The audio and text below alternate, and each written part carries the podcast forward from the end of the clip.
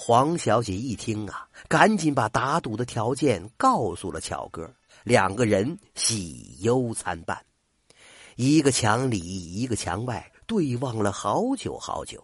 最后，巧哥说：“唉，人到山前会有路的，一个月之后，我一定用花轿来抬你。”这一天呢，巧哥带着心事又来到东庄的财主李万千家里做工。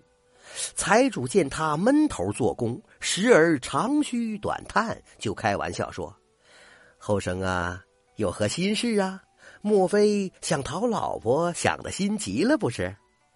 俏哥老老实实的说：“是啊，我想娶黄家小姐。”话音未落，财主就哈哈大笑起来。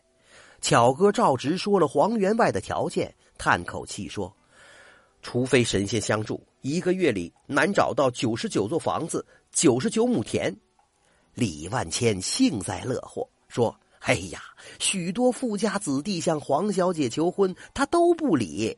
如果你真能娶到她，哎，我愿意助你一臂之力。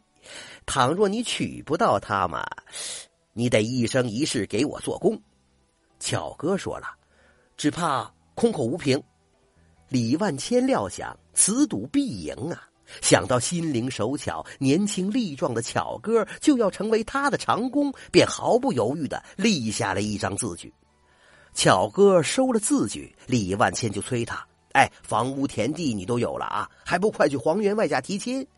巧哥说：“条件还有呢，我还要找到九十九头牛、九十九顶花轿呢。”李万千一听啊，嘿嘿，有点泄气，说：“牛我这可没这么多呀。”他眼珠子一转，说：“那你赶紧去找找张金石员外吧，他家的牛多。”巧哥以为李万千是好心好意的成全自己，于是千恩万谢的告辞了。巧哥走后，李万千和老婆越想越好笑，老婆忍不住就说了：“哎呀，要是穷木匠赢了怎么办呢？咱家岂不是倾家荡产了？”李万千说。哎呦，你一百个放心吧！一来呀，这黄小姐眼皮高是出名的；二来，张金石是个铁公鸡，一毛不拔，也是出了名的；三来呀，就算张金石愿意出九十九头牛，这癞蛤蟆又到哪儿去找九十九顶花轿呢？说完呐，又是一阵狂笑。就在李万千笑声还没停下来的时候，张金石已经答应帮穷木匠巧哥九十九头牛了。却原来呀，张金石见李万千这只出了名的老狐狸都愿意立下九十九座房子、九十九亩田的字据，再想到还有九十九顶花轿，他死活都不可能弄到，便也想拿着穷木匠开开心。于是，按照李万千的条件，与巧哥立下了相同的字据，满口答应下来。巧哥虽然又松了一口气，但九十九乘轿子仍然使他笑不出来。张金石催他快去黄员外家提亲。巧哥说：“可是我我还有九十九顶花轿没着落呢。”张金石说：“好办好办，你去县官那儿借，不不就行了吗？”他嘴上这样说，心里却想：“你个穷木匠，恐怕还没见过县官吧？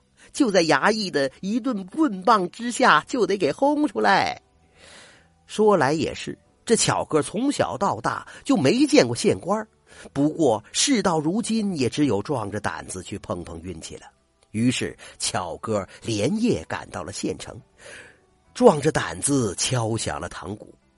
县官赶紧升堂，一问跪在底下的巧哥，就说：“有冤要伸，还是有状要告啊？啊！本官为民做主，尽管如实讲来。”巧哥老老实实的说：“我没有冤，我也不告状。”县官大怒啊！大胆！那你为何这一大清早来敲堂鼓啊？巧哥一急，变得口吃了起来。老老老爷，事事情是是是这样的。